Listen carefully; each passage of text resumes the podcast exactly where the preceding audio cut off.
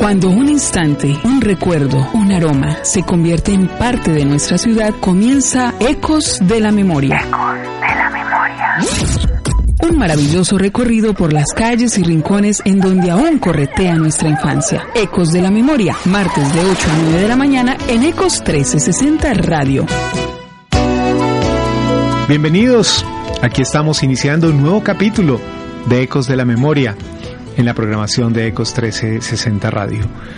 Como todos los martes, doctor José Daniel Trujillo, bienvenido y nos complace mucho tenerlo con nosotros en esta cabina. Juan Antonio también bienvenido usted y por supuesto nuestro invitado de hoy, ciudadano integérrimo, prestante profesional, distinguido gobernante. Creo que hoy los oyentes van a tener la oportunidad de conocer, en, como se dice, en boca. De uno de los protagonistas de la vida institucional del departamento en los últimos 40, 50 años, el doctor Mario Jiménez Correa. Doctor Mario, de verdad que nos complace, sabemos que usted es una persona que todavía mantiene una gran actividad eh, profesional, laboral, pero nos alegra mucho que haya sacado este tiempo para compartir con nosotros y para eh, acercarnos a esos recuerdos que son tan importantes de la ciudad y que son esos ecos de la memoria. Bienvenido. Muchas gracias, Juan Antonio. Me abruma José Daniel con el elogio desmesurado que hace de mí, pero le agradezco mucho. Ha sido mi amigo de siempre. Sí, señor. Bueno, vamos a hablar de los Juegos Nacionales de Pero, Juan Antonio, Señor. ¿Qué tal si, si, si vamos contando quién es el doctor Mario Jiménez Correa? Porque es que yo tengo un recuerdo de él. Él no lo sabe. Yo era estudiante de bachillerato y ya él era un ingeniero muy prestante en el distrito 2 o 3 que funcionaba en la Virginia, distrito de obras públicas. Distrito 1 era Pereira, distrito 2 era Belén de Umbría y distrito 3 era el municipio de la Virginia. No, no recuerdo. Eh, ese, es que la memoria de José Ángel es excepcional.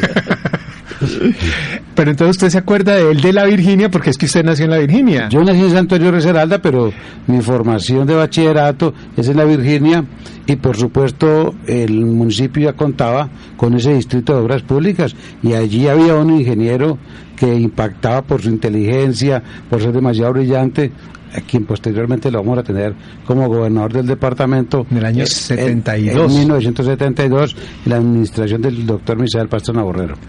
Bueno. Empecemos, es que además esa es otra historia, lo que fue la, la, la, la, relación, porque fue, fue muy, muy cercana, era para el presidente Pastrana, Misael, eh, admirable que un jovencito, el más joven de los gobernadores en ese momento en el país, la, la manera como llegaba, como pedía, eh, presidente, necesitamos que nos ayude para esta parte vial, necesitamos que nos colabore con esto, necesitamos el nombramiento de maestros, pero eso digamos que nos va a dar para, para otro capítulo. Hemos dicho aquí en nuestros programas previos de Ecos de la Memoria, doctor Mario, que esos años 60 son definitivos para la transición de Pereira hacia lo que se fue consolidando como, como ciudad.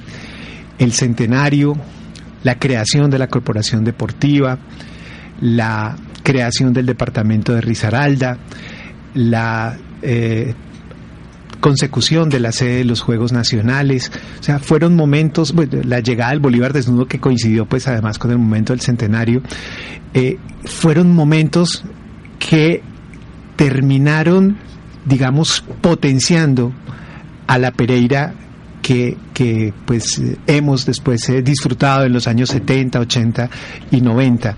Y es un poco el, este el propósito que hemos querido, así como en Retocando Imágenes, el poeta Luis Carlos nos mostraba las crónicas de la Pereira de inicios del siglo XX, nosotros en este programa, programa hemos querido acercarnos a esa segunda parte del, del siglo XX, la Pereira de los años 60, 70 y 80. ¿Usted qué piensa de eso?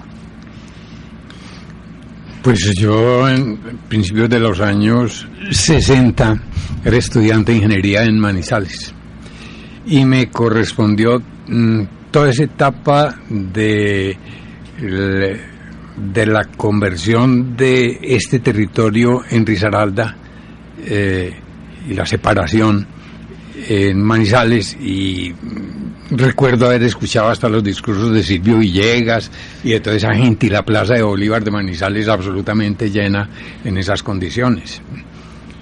En esos momentos le llegan a uno mm, memorias ya de los Juegos Nacionales si es que queremos hablar de eso. El gran eh, eh insignia, como suelen decir, de los manizaleños era el doctor Mario Vélez Escobar, gerente de Andy.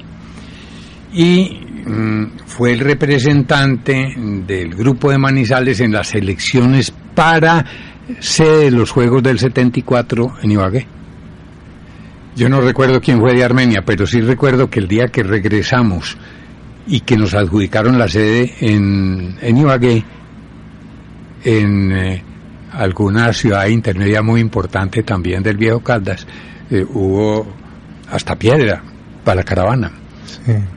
Mario Vélez fue la persona de Manizales que fue, votó y defendió a Pereira.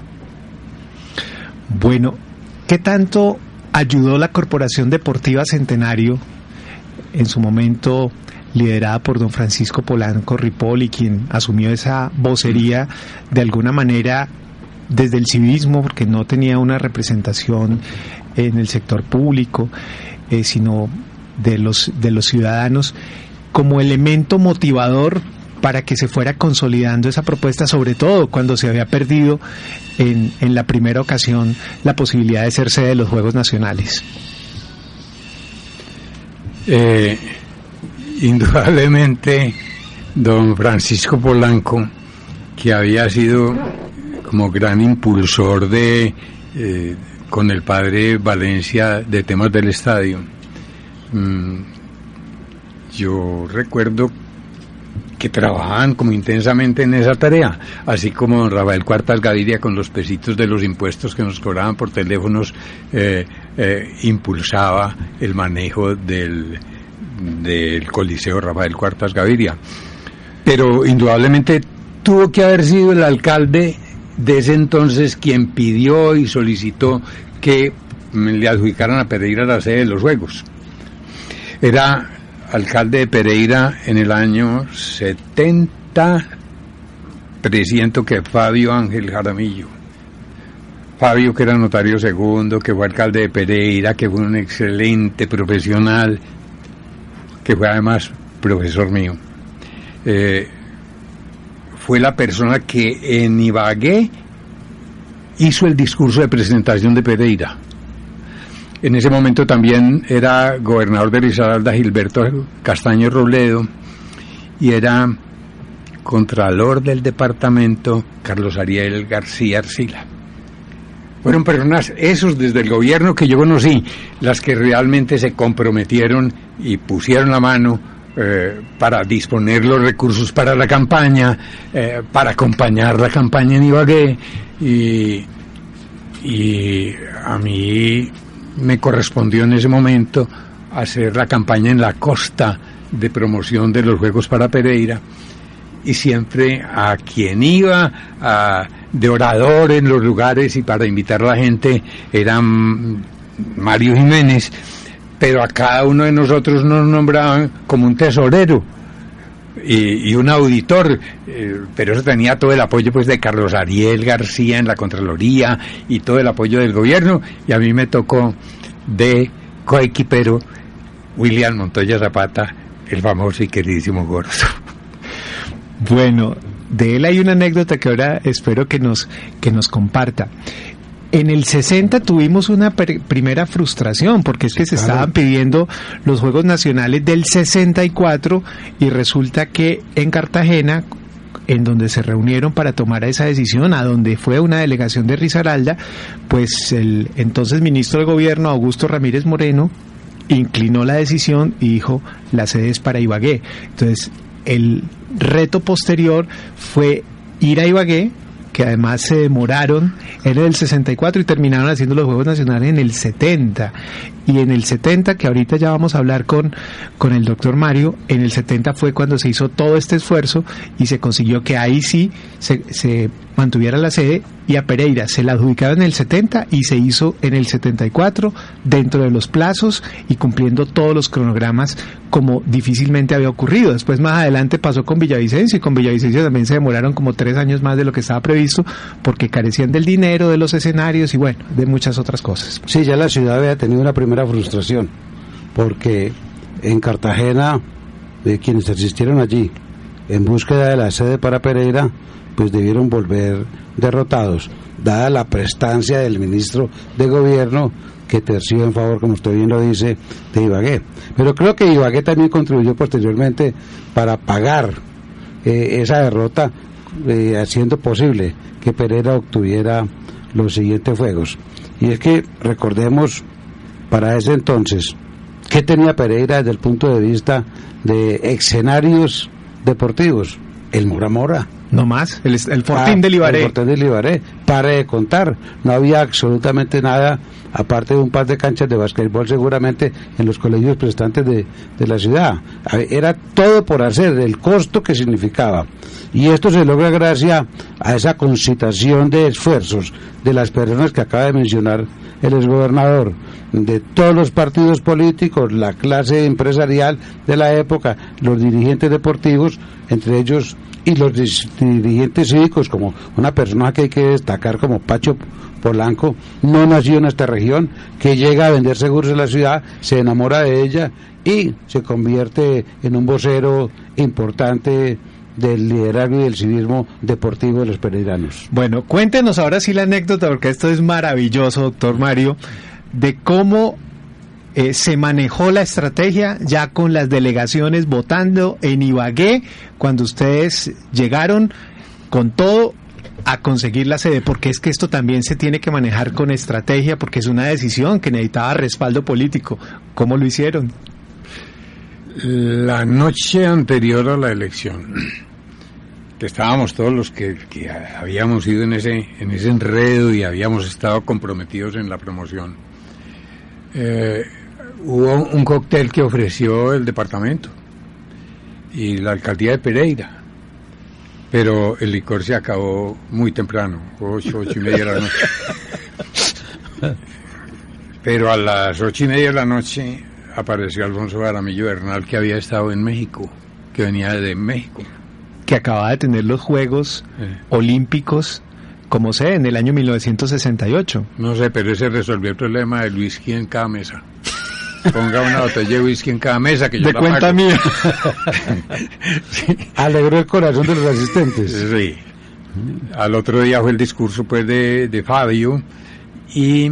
¿Qué recuerda usted de ese discurso? ¿Emotivo? Eh, nosotros, yo creo que nosotros ni alcanzábamos a oír del susto que teníamos porque lo estábamos, estábamos escuchando. Eh,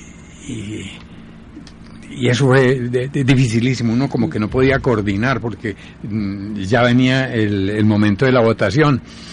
Eh, nosotros estábamos desde esa noche anterior con César Augusto López Arias. Y César dijo, aquí hay un hombre muy importante que hay que ponerle como una, un empujoncito acaba de tener un niño, es Lozano Simonelli, Fabio. Fabio, Lozano. Y eh, ese niño está muy chiquito y venden unas bicicletas tan lindas en no sé dónde. el tipo se la consiguió y se la mandó al muchachito. Pero ese, ese era, César, César era un relacionista público impresionante y absolutamente increíble.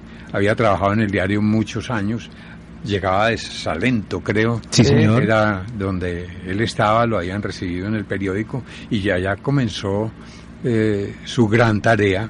Vivía en la cuarta entre eh, 18 y 19 en una cosa que después se llamó es que alados daddy. Me acuerdo de la mamá, de las hermanas, de toda esa gente antes de terminar como viviendo en el lago. Correcto. pero, pero él era un tipo extraordinario estratégica esa idea, ¿no? Mandarle al niño de, de Lozano Simonelli la bicicleta, mm. como, o sea, muy... Pero estoy, de acuerdo, estoy de acuerdo con doctor Mario Jiménez de esa visión que tiene de Cala, es decir, de César Augusto López Arias. Era un gran relacionista y era un hombre muy astuto, muy inteligente, que sabía a dónde debía llegar para que la puerta se abriera. Esa decisión, ese momento, allá en Ibagué, cuando hacen el conteo de los votos y deciden la sede es de los Juegos Nacionales del Creo que ganamos por muy poquito, no sé por qué. Yo no me acuerdo pues del resultado de la votación, pero creo que ganamos por muy poquito. Porque en esa noche anterior eh, César y, Gilberto Castaño Robledo y esa gente hicieron un pacto con la gente de Villavicencio.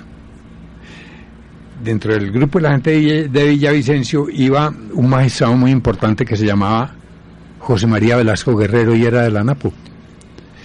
Un hombre valiosísimo.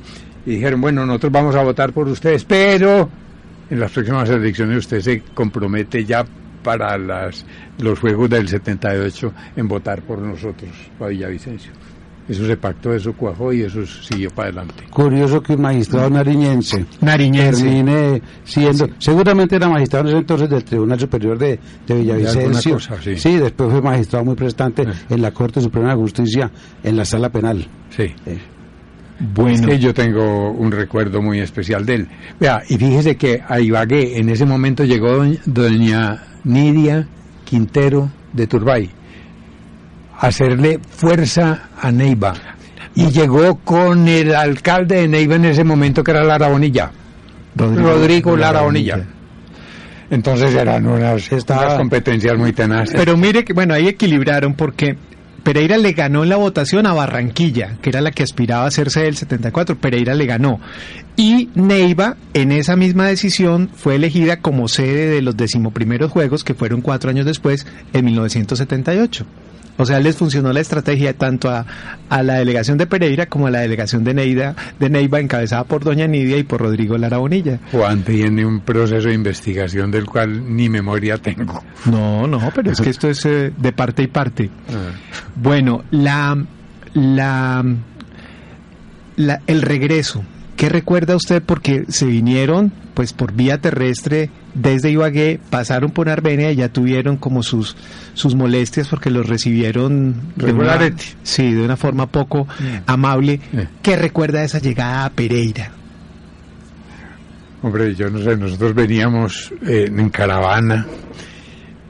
Yo creo que este pueblo estaba convulsionado porque eso era como la una de la mañana, a la hora que logramos llegar de Ibagué pero memoria así como específica, concreta, anecdótica de eso, yo no. No la memoria no me alcanza pa, para ese detalle. Bueno. Es una gesta muy importante, es una gesta muy importante lograr que se tenga Pereira eh, como sede de unos Juegos Deportivos tan importantes en ese momento. Es que tenga en cuenta que hoy, hoy uno diría que el fútbol es el, el deporte que masifica, pero en ese entonces lograr reunir varias disciplinas deportivas, lo que significaba a la vez que los pueblos, los municipios, las ciudades se desarrollaran urbanísticamente, y eso era lo que le esperaba a Pereira de una manera muy rápida. tú ya lo habías dicho. Pereira, ¿qué tenía en ese momento? Un coliseo mayor incipiente y un estadio en construcción eh, que, venían en eso trabajando Pacho Polanco y el padre Valencia. Entonces, eso era lo que había. Pero hacer una obra de esa categoría, terminar el estadio en las condiciones en que terminó, terminar el Coliseo Mayor, construir el Coliseo Menor, construir las piscinas olímpicas, construir el velódromo, construir el, estadio de béisbol. El, diamante. Hacer el desarrollo de todas esas cosas. Y no había además creo que del hotel del gran hotel no, había en dónde mm, meterse aquí y construir todo ese proceso de del jardín y de todas esas casas del jardín. El barrio el jardín el barrio, el jardín primera etapa. Eh, para el alojamiento de los deportistas. Las cocinas para los deportistas. Eh, todos esos lugares. A mí me correspondió inaugurar el barrio del jardín con el presidente Pastrana. Mm, creo y entre gallos y medianoche eh, tengo la memoria de que eso lo hizo Pastrana, el doctor Misael Pastrana Borrero, un día que iban a inaugurar la planta de café liofilizado en Chinchiná. Y que fue también un día como muy singular porque el presidente tuvo que volver porque murió la mamá o algo así. Yo recuerdo ese detalle porque yo no he montado en el avión presidencial sino una sola vez. Y fue ese día de colado para irme, para Bogotá a ese funeral.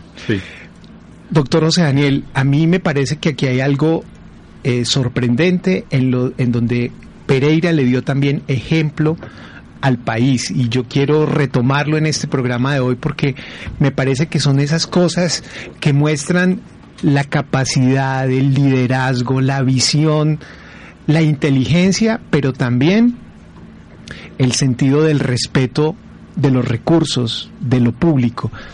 La decisión de que el barrio El Jardín, primera etapa que está construyendo el Instituto de Crédito Territorial, que puede convertirse en la sede de la Villa Olímpica para recibir en las casas a los deportistas que llegan de toda Colombia a los Juegos Nacionales del 74. Es una idea absolutamente juiciosa, eh, viable y sea, usted no tiene que construir otra sede ni, ni dónde meter a los deportistas. Hay una urbanización que ya está prácticamente lista. Terminémosla, adecuémosla, consigamos las camas, las eh, sábanas, las cobijas, dispongamos. Sí, porque era para inaugurar las casas. Para inaugurar las casas, mm. fue con la presencia de los deportistas. Y la comida, no, no hay problema. Adecuemos en el INEM Felipe Pérez, que queda ahí pegadito al barrio El Jardín, convirtamos allí el gran centro de, de, acopio de los alimentos, donde los muchachos van caminando desde las casas o llegan hasta el INEM y allí encuentran su desayuno, almuerzo y comida de acuerdo con las, los horarios de, la, de las competencias. O sea, quien fue capaz de configurar una decisión de esas, creo que tiene uno que quitársele el sombrero por, por la capacidad que tuvieron para eh, tomar decisiones importantes. Eh, yo creo, Juan Antonio, que ese engranaje que se dio allí, fue posible dada la capacidad de los dirigentes de la época de visualizar que se podía aprovechar esa construcción del jardín primera etapa, pero además eso debió contar con la voluntad política del alto gobierno. No era posible que unas casas hechas por el Instituto de Crédito Territorial, ¿cierto?, pudiesen ser utilizadas en, eh, temporalmente, sino 15 días, fueron 15 días más o menos, 15 días sí, Si no había una voluntad a nivel nacional de, una orden diría yo, del alto gobierno de facilites esas casas, aprovechenlas y después adjudicamos. Doctor Mario, ¿cómo se toma esa decisión? Porque a mí me parece que es absolutamente eh, valiosa y que ahora, 40 años después, 50 años después, usted nota que eso es lo que acaba de pasar en Río de Janeiro, acaba de pasar en Medellín con los Juegos Suramericanos, se hacen las construcciones, se hacen los apartamentos, se adecúan como vivienda, como Villa Olímpica temporal de los deportistas y después se entregan para eh, uso eh, de las familias. Pasó también en Río de Janeiro. No sé tampoco quién hizo la propuesta de lo que estoy seguro es lo siguiente. El gran interés de Pastrana Borrero por los Juegos Nacionales. Porque además coincidían con el final de su gobierno. Claro, era el cierre. la obra maestra para mostrar en ese momento. Pero también... Faltaba un mes de un hombre, terminar el gobierno. De un hombre excepcional del Valle, senador de la República hasta hace poco, yo no sé si está vivo o muerto, que se llama Humberto Zuluaga Monedero, director de Coldeportes en aquella época. Yo recuerdo de que con alguna frecuencia nosotros teníamos que ir donde el presidente, presidente, eh, necesitamos, no nos llega tal pesito, tal platica, estamos cortos en tal cosa. Y él llamaba a Zuluaga negro, Zuluaga Monedero, ¿de qué le van a decir negro? Pero la, gente sí decía pues ya el común. Hay que ayudar, hay que meterle la mano a esto porque necesito que eso se termine.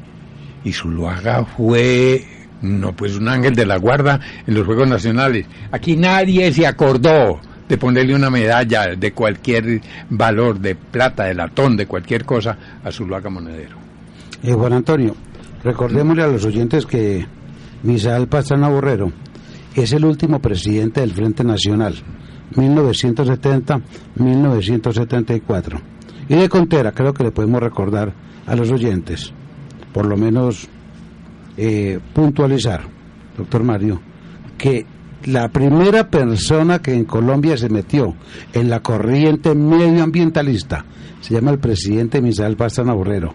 No en vano, durante su periodo nace el Código de los Recursos Naturales. Se inscribe en el famoso Club de Roma que empieza a hablar de la conservación del ambiente, el manejo de los residuos, en fin. El cuidado del agua. Eh, claro, es un tema muy, muy importante porque en esa época yo recuerdo que se le ridiculizaba por, por ese tema porque la gente no tenía como idea de que de que el ambiente se iba a deteriorar.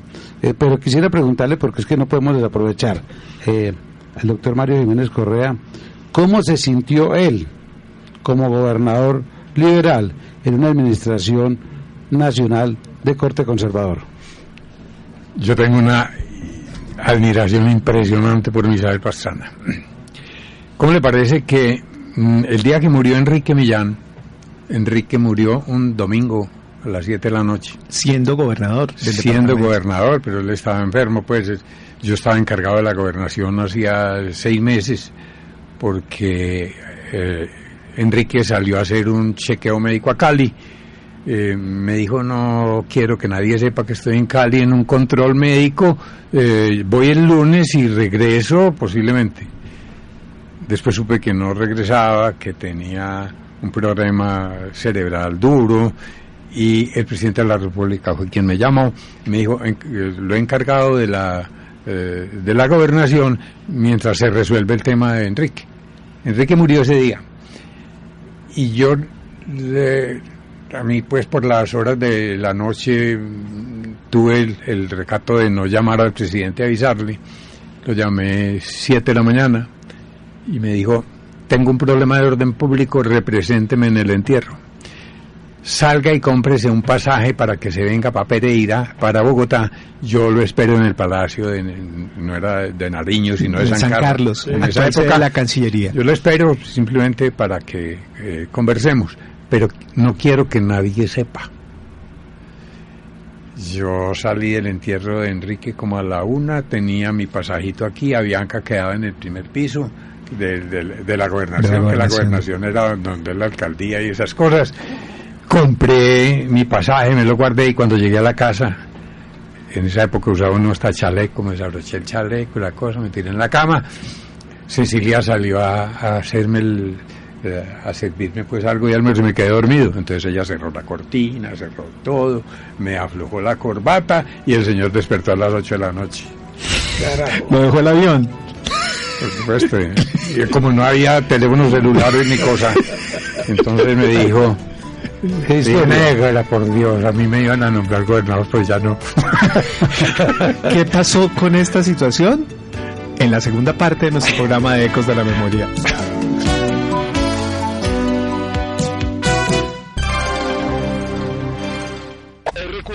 Uy, pero va a tocar soltarle a la leona. ¿Qué? ¿A su suegra? No, señor. Una malta leona para que le calme el hambre mientras almuerza. Alerta, alerta. Volvió el sabor original de Malta Leona. Y lo más bacano, el precio. 1.500 pesitos la botella plástica de 400 mililitros y 1.300 pesos la retornable. Malta Leona para que el hambre corra. Precio sugerido al público. ¡Taxi! Buenas, ¿me lleva al centro, por favor? Claro, ¿alguna ruta en especial? La más rápida. Como cuentas con ese taxista que te lleva por el mejor camino, cuenta con el Fondo Nacional del Ahorro para comprar vivienda nueva o usada, convertir la cuota de tu arriendo en la de tu casa, remodelar tu hogar, construir el lote propio o comprar tus créditos hipotecarios con otras entidades. Más información en www.fna.gov.co.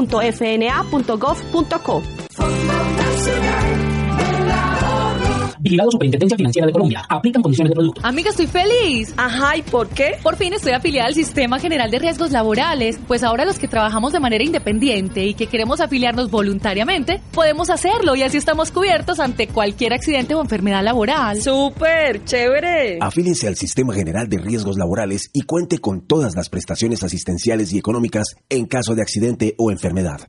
Ministerio del Trabajo, Gobierno de Colombia.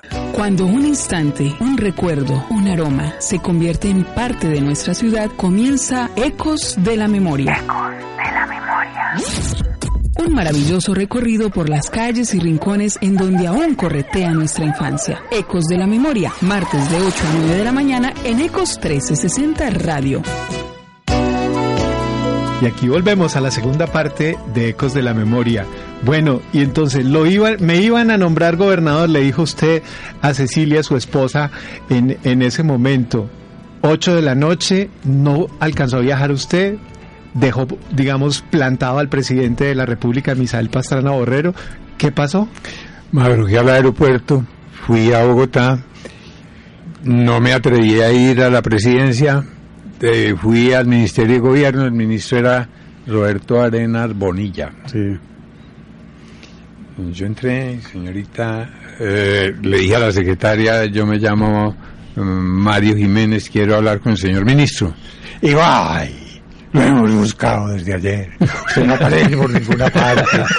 ¿Qué es esa cosa tan horrible? Entonces, espere, yo le aviso al, al, doctor. Usted no le dijo dónde estaba. Eh, ayer, el día anterior. Entonces, eh, un tipo comenzó a tomarme fotos, eh, otro a preguntarme sobre antecedentes y cosas, y en realidad esto se volvió un tierrero. El doctor Roberto me dijo, no, espere, ya llamé al presidente, venga, nos vamos, que nos están esperando en San Carlos.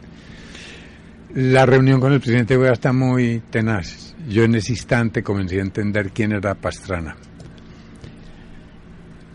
Estaba en su escritorio en el palacio, en la cosa, pues, en el salón grande.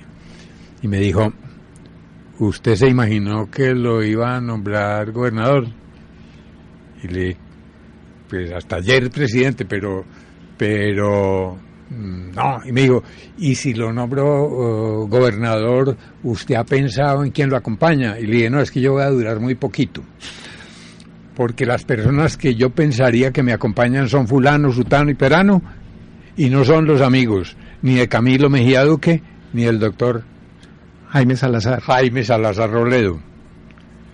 Y me dijo, no, es que el, el, presidente de la República y el que lo nombra soy yo. ¿Usted por qué no me hace un favor? Va y nombra a esos señores. Ah, carajo. Yo quedé aterrado. Y dijo, hice posesión, como estaba reunida la asamblea, me dijo, hice posesión en la asamblea con un acto importante, invite a harta gente y, hable eh, del gobierno anterior, eh, lo que sea pertinente. Yo entendí el mensaje. Le dije, presidente, pero como usted me nombró encargado para yo poder firmar cosas, yo ya fui al tribunal, yo me posesioné y, Fui solo, además, fui solo. Los, magistrados se aterraron de que, o sea, que viene y a posicionar, me dijo, la señora, los niños, los amigos. Y no es que el que me va a posicionar soy yo. sí es. Entonces, eh, eh, le dije, no, yo ya estoy posicionado. Dijo, no, no se preocupe. Richard Nixon se lo acaban de reelegir, se posesionó otra vez y se echó un discurso relajando del gobierno anterior horrible. bueno, presidente, yo cumplo todas esas instrucciones. Bueno, eh, hay una cosa para tener en cuenta que me parece muy valiosa. Cuando el presidente Pastrana toma la decisión de nombrar al doctor Mario, se acaban de presentar varias situaciones en Risaralda.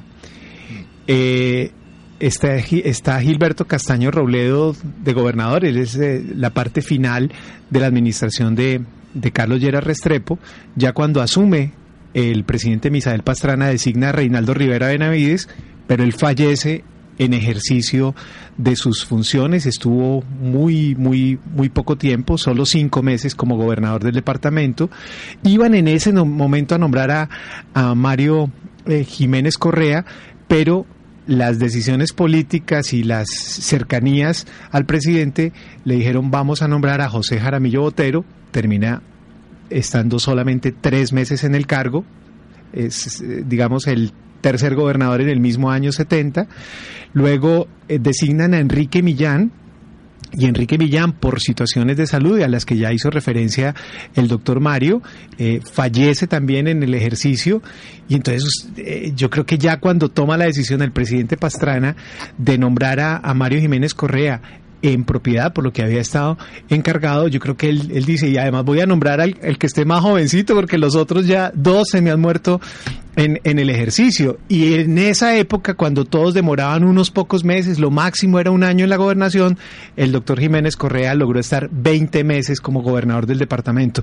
Vale la pena un poco este contexto, eh, eh, José Daniel, porque eh, la gente dice, pero ¿cómo es el asunto? Entonces, por eso también la importancia de la pregunta suya y de lo que representaba esa cercanía de un presidente conservador con un gobernador liberal. Es la época que a la gobernación o al despacho del gobernador, al escritorio del gobernador, lo van a llamar la silla eléctrica. Va a empezar a... No es que se muere la gente muy fácil. Posteriormente le tocaría a Fabio Gómez Botero. Es decir, va a ocurrir eso. Eh, recuerdo muy bien a Reinaldo Rivera Benavides, nariñense, odontólogo. Por supuesto que recuerdo a don José Jaramillo, a quien apodaron de una manera un poco impropia impropia pero por, lo breve de su, de su mandato eh, a Enrique Millán. Millán. Enrique Millán.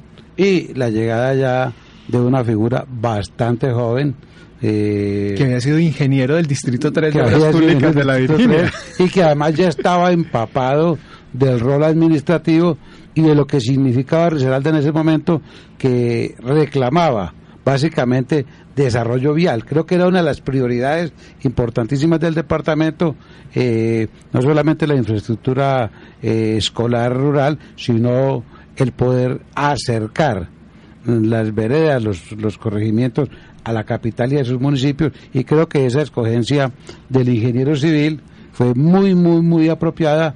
Además representaba eh, sangre nueva y, inteligente. doctor Mario es una persona muy, muy ponderada y, diría que, que no gusta mucho de, ese tipo de, elogios, de de elogios, de lisonjas, pero realmente es que él tenía en ese momento todas las condiciones. Yo que era un estudiante universitario, yo ya empezaba a visorar eh, el personaje que iba a tener Risaralda como gobernante. ¿Cómo sintió usted ese respaldo del presidente Pastrana cuando le dijo, tranquilo, es que eh, y posesiones y lleve a la gente y hágase sentir y, tiene eh, el respaldo mío? Hagamos precisión primero en una cosa. Muerto el doctor Reinaldo Rivera, eh, Abelardo Forero Benavides era el ministro de gobierno. De gobierno. Vino al entierro del de, doctor Rivera me acuerdo que esa tarde estaba lloviendo y mm, invitó a Enrique Millán a que se encontraran en el Rialto. Millán que no tenía curul en ese instante, pero aspiraba a ser senador en, un año después. Eh, a, Millán le ofrecieron la gobernación, no fue a María Jiménez, sino fue a, Millán. Cuando terminó, y se le ofreció a Abelardo el ministro de, eh, Gobierno. Cuando salió de la reunión con eh, Abelardo Forero me dijo, tenemos que hablar. Yo lo estaba esperando, yo era como el amigo de él en ese instante. Y mm, terminamos, eh, pero en una carpintería tan rara como, como en el barrio Berlín. Por ahí había alguna persona que era concejal, una señora ya terminamos en la carpintería conversando y me dijo, cuando íbamos en su carro, me dijo, eh, piense cómo va a ser el, eh, eh, el gobierno, quiénes van a ser los secretarios, porque la secretaría más importante que tenemos es la de, fomento y desarrollo, y usted va a ser. Y, esa noche se armó el gabinete y 48 horas más tarde nos vemos a José Jaramillo. Porque dicen que lo que dicen, además ya se lo había ofrecido el mismo ministro de, de, gobierno, pero ya cuando a usted lo nombran y asume eh, y al sentir que tiene el respaldo pleno del presidente, ¿usted cómo aprovecha esa relación y esa cercanía con el presidente Misael Pastrana? Lo que pasa era que yo no conocía a Pastrana mano a mano. Yo lo vine a conocer el día que me nombró entonces, pues usted se siente muy cómodo cuando el Señor le dice, vaya, haga, esto, que es que el que no lo soy yo, y, y, esas cosas que está pensando, hágalas. Cualquiera hubiera pensado en ese instante, claro, es para acabar con los liberalitos, cualquier cosa, ¿no? No, yo no tuve problema. Eh, además, don Camilo Mejía nunca me molestó. Eh, alguna vez me sugirió a través de mi papá don Eduardo Correa un nombramiento, lo hice. Simplemente fue lo único en la vida. con el doctor eh, Salazar Robledo. Salazar Robledo. Mm, lo, que pasa era que eh, Salazar entraba a la oficina muy campante y decía, vengo a exigir la restitución de la, la, la, la. decía yo, no maestro, usted se equivocó de puerta. yo tengo dificultades, pero, pero de ahí para adelante nada. Pues yo tenía como todo el apoyo del presidente y duré, fíjese que... Eh, Se tenía 30 y... Eh, 30 años, yo no sé cuántos años, ya no, no, me haga las cuentas, ya voy para los 80. Aquí haga cuentas las que quiera. Entonces, fíjate, eres que, eh, que eso fue muy valioso. Salido de la gobernación, a, mí, por unos discursos del cardenal Castrillón aquí, me comprometieron en, en un enredo de que yo había hecho una detención arbitraria de unos campesinos. Sí, y me abrieron un, juicio en la Corte Suprema y, y, el magistrado que manejaba el tema de llamada José María Velasco, Guerrero. Guerrero. Fue acabar de gustar. Qué interesante. Eh, yo, quiero eh, eh, tomar un tema que es importante. A Mario Jiménez Correa como gobernador. Le corresponde sancionar la ordenanza que crea el municipio de Dos Quebradas. Mario Jiménez, como gobernador, tenía interés en que Dos Quebradas se convirtiera en municipio o que siguiera siendo un apéndice como corregimiento de Santa Rosa de Cabal, porque eh, esa mala prensa que en su momento, hablo de mala prensa, era de las conjeturas por qué debían hacer o por qué debía seguir siendo un súbdito de la cabecera municipal. Inclusive, de cómo se suscitó eh, apoyada por Bernardo López Pérez, la votación para que naciera Dos Quebradas. Él me lo contó diciendo, es que ya no hay reserva y yo ya puedo decir cómo nació realmente Dos Quebradas. Entonces, Mario Jiménez, ¿qué actitud tomó? A mí me llegó la ordenanza y para su sanción eh, yo sabía cuántas personas habían votado, quiénes eran los del Partido Liberal. Yo políticamente nunca he tenido interés en, eh, esos, en esos temas. eso fue en noviembre, entonces ese estudio del ordenarse estaba en el, mes de diciembre. En ese momento, don Eduardo Correa Uribe, mi papá de crianza, estaba muy enfermo. Nosotros habíamos vivido toda la vida en la finca, que es Dos Quebradas, y yo diría que don Eduardo murió el 26 de enero. Y Dos Quebradas se inauguró, dimos el, nombramiento del primer alcalde y de la organización administrativa de Dos Quebradas fue con esta manito y con unos amigos que me ayudaron a, planificar eso. Eh, pero yo estaba con un dolor inmenso de la muerte del papá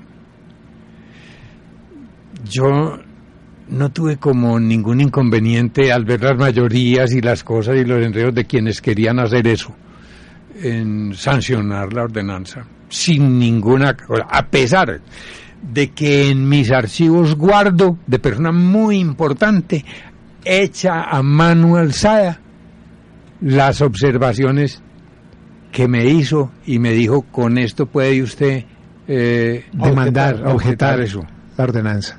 Lo tengo de su puño y letra, porque no es no es ni siquiera a, máquina ni nada. de su puño y letra todo era guardo eso. Esas cosas no sirven para nada, ni para guardarlas, ni para cosas, pero, pero recuerdo eso. No, yo firmé la ordenanza sin ninguna prevención, ni contra Santa Rosa, ni contra eh, nadie. No, eso no me angustió. Bueno, eh, doctor Mario, usted termina... Señor. El día que se fue a, era la, esa cosa en dos quebradas para nombrar el, alcalde y la cosa, el deseo, y, sancionar las ordenanzas y las cosas, yo no tenía ánimo para nada, a pesar de que en ese momento yo tenía como eh, un entrenamiento bueno para improvisar. Y le dije a mi secretario general, que era Hernando Gómez Montes, Montes. que le decían el, el, el turpialgo, el sirirío, yo no Fue sé qué. senador. Sí, Sí, claro, claro. de Belalcázar. Y un gran orador, le dije, mm, Hernando, eh, hágame un discursito para esa cosa. Cuando voy a salir me lo entregó. Comencé a leerlo y lo guardé en la gaveta del carro. Y no, qué carambas. Pero a mí me desesperó la, en, ese momento cuando comencé a hablar, eh, la idea de don Eduardo Correa Uribe. Y era don Eduardo, y comencé a llorar. Y el gordo Montoya me sacó. Bueno, usted termina la, la, la, gobernación, se va a trabajar a Bogotá en un excelente cargo, eh, en unas muy buenas condiciones, y de pronto lo llaman y le dicen, necesitamos que usted venga y se sume al equipo de personas que van a ser organizadores ya los responsables directos de los Juegos Nacionales que usted cuatro años, cuatro años antes en Ibagué había logrado pues eh, gestionar y, conseguir la sede para Pereira. Ese momento es de definiciones difíciles y su esposa, Cecilia, creo que es la que le ayuda a tomar la decisión eh, para usted de renunciar en Bogotá y venirse para Pereira. Usted no puede negarle nada a Pereira que le ha dado y nos ha dado todo. Pues yo me vine, hice el oficio. Yo me pensé que eh, yo era el director de los juegos. El día de la posesión me llamó Hernán Ramírez Villegas y me dijo, ya el karatejo Hurtado Sarria y yo estamos listos, pero venga a ver eh, que los nombramientos son así. Y yo no era el director. Y dudé mucho para salir Director de la casa. administrativo y financiero, ¿no? Sí. Pero volvió doña Cecilia y me dijo, oiga, hay dos cosas en la vida. Eh, la vanidad o ser pusilánime en la vida son dos extremos que no son tolerables en Mario Jiménez. Se va y se posesiona. Bueno, díganos por favor cuánto le pagaron eh, como director administrativo y financiero de los Juegos Nacionales y cuánto se estaba ganando en Bogotá. Eso es bueno decirlo y que la gente lo sepa. Aquí me pagaban nueve mil pesos mensuales y yo me ganaba 19 mil pesos más un tipo de prestaciones eh, trabajando con la Asociación para el Desarrollo Latinoamericano. Se necesita mucho cariño, mucho amor por la tierra chica, por la patria chica, por lo que estaba pasando en ese momento para uno renunciar casi al porcentaje altísimo, venirse a menos de la mitad de lo que se estaba ganando. Y Pero, mucho, oiga, ca- mucho día- carácter y mucha influencia de doña Cecilia, pues para convencerlo. Después fui gobernador. Y cuando fui a pedir la, la constancia de los sueldos eh, para la pensión, el, el mismo tipo que me despidió la constancia de morir la risa me ganaba 15 mil pesos de gobernador. Ah, carajo. Bueno, doctor Mario, ¿qué sintió usted cuando vio en ese momento, en julio de 1974, el estadio absolutamente lleno, apoyando eh, esos Juegos Nacionales, el presidente Pastrana al lado suyo y los pereiranos mostrándole a Colombia que lo que se proponían lo podían lograr? Ese día habló Pastrana, naturalmente, sí. Eso no era el discurso del, del gobernador. Eh, Usted lo impresiona un espectáculo como de esa categoría. Pero lo que sí fue absolutamente impresionante fue la clausura. En la clausura me tocó hablar y hablaba Arenas Bonilla. Cuando comenzaron a apagarse las luces del estadio, sí, y se fueron apagando. Y yo terminé diciendo gracias. Y se apagan. Muchas gracias. Y se seguían apagando. Muchísimas gracias. Y terminé doblado y vuelto a pegar. Emocionante, emocionante el momento. Y ahí para adelante, toda en la vida. Mi esposa, yo la recuerdo mucho, me decía así el doctor, gracias, muchas gracias, muchísimas gracias. sí, sí. Pero eso fue increíble, esa noche de eso apagándose y eran las seis y media o siete de la noche y ya había entrado la noche. Eso fue espectacular, eso fue de morirse uno. Estaban terminando los juegos ah. y, y al ir apagándose las luces va significando el fin. Uy, Claro. qué cosa tan Pero además haberle cumplido a Colombia. O sea, es que ese momento para Pereira es uno de los hitos más representativos porque ahí sí fue demostrarle al resto del país de qué estaban hechos los pereiranos y de dónde eran capaces de sacar la fortaleza para sacar adelante cualquier iniciativa. Que ninguna cosa nos ha quedado grande. Creo que es el, el ejemplo más claro a partir de, de lo que fueron en ese momento los Juegos Nacionales. un equipo administrativo y técnico importante, una junta directiva que me tocó presidirla durante todo el tiempo. Todas esas personas de esa junta, trabajando al unísono, sacaron adelante los Juegos Nacionales. Aquí cabe preguntarle a- al doctor Mario Jiménez Correa, como gobernante, y dado lo reciente que estaba la creación del departamento, no había transcurrido muchos años, sus relaciones con el departamento madre, con Caldas, con la dirigencia de allí, con los gobernantes, fluyeron, fueron tensas, ¿cómo la sintió? Fueron increíbles. Era gobernador de Caldas Óscar Salazar Chávez. Era gobernador del Quindío. mm, Ancisa. ¿Ancísar? No, no, no, después. Ancísar no. Eh, un hombre muy importante cuyo hijo. Ceballos. No, No, Silvio cuyo Ceballos. hijo fue eh, eh, recientemente eh, metido en un enredo, eh, también como con el mismo nombre del papá. Ay, qué lástima que. Que la memoria no ayude. yo.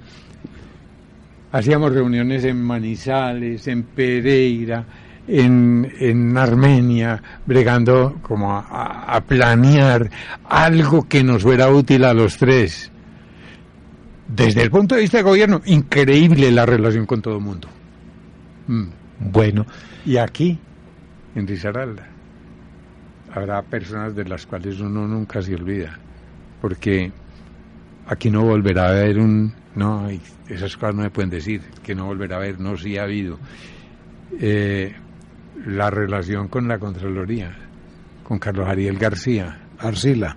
y los conservadores y los liberales que me decían, le montamos la campaña para eh, el Congreso, para que sea representante.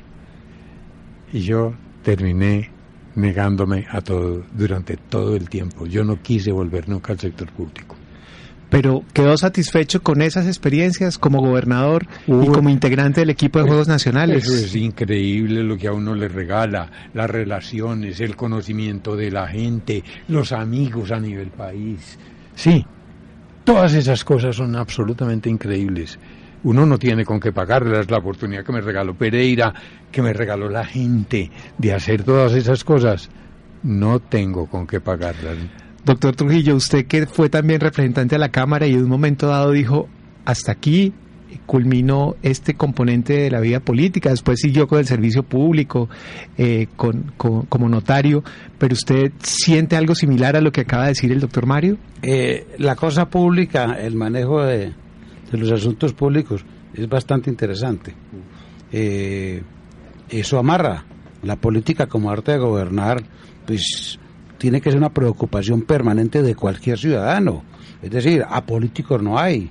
Ese son politicón, ese animal politicón de que, político de que hablaba Aristóteles está inserto en cada uno de los de los seres humanos. La gente dice que a mí no me gusta la política, no. Cuando usted cu- cuestiona una decisión de gobierno, una alza en los precios de la energía, está tomando una actitud política. El sector público es muy interesante, pero en primer lugar se ha vuelto bastante complicado, un poco desagradecido.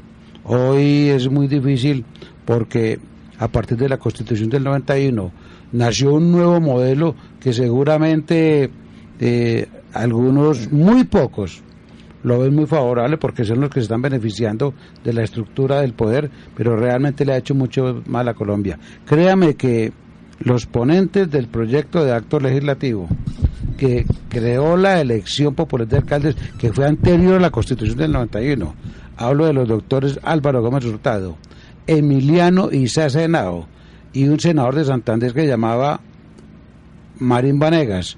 Darío, Darío. Marín, Darío Marín Vanegas. Sí, lo Ellos son los que firman el proyecto acto legislativo de elección popular de alcaldes. Yo creo que ellos no pueden estar. muy- 1986. eh, 86, sí. Se va a convertir en, en- a partir del 87. Tienen que estar muy decepcionados de lo que ocurrió en Colombia con la degeneración de la política a partir de la elección popular de alcaldes y posteriormente. Es que, doctor Mario, fuimos concejales de la Virginia y de Pereira gratuitamente, a honoren. Claro. Y eso había que ganárselo uno. Hoy no. Eso tiene una connotación hoy muy diferente. Y permítame, como él se fue con Aristóteles, Claro. entonces yo me voy a despachar con uno más reciente que es Ortega y Gasset. Entonces el señor decía, es que en todo el trama político y en todas las discusiones, en todas partes, hay unas personas que piensan y producen ideas. Y hay otras que contradicen lo que estos piensan, porque es que estos no tienen nada que decir. Pues. Doctor Mario, muchas gracias por haber compartido con nosotros hoy este espacio de Ecos de la Memoria. Créanos que ha sido eh, absolutamente gratificante, enriquecedor este espacio y lo invitamos a que en la medida que tenga tiempo, cuando pueda, nos acompañe para seguir disfrutando de esos recuerdos que son los que al fin y al cabo eh, todos nos llevamos como parte del recorrido en la vida. A usted muchísimas gracias. Y posiblemente yo vuelva a aceptar con una sola condición. Cuénteme. De que José Daniel no me eche tantas flores. ¿Acepta Muy usted? bien, muy bien. Se las merece, se las merece. Sin duda. Es un reconocimiento. A ustedes muchas gracias, un muy buen día y volvemos en una semana con más ecos de la memoria en Ecos 1360 Radio.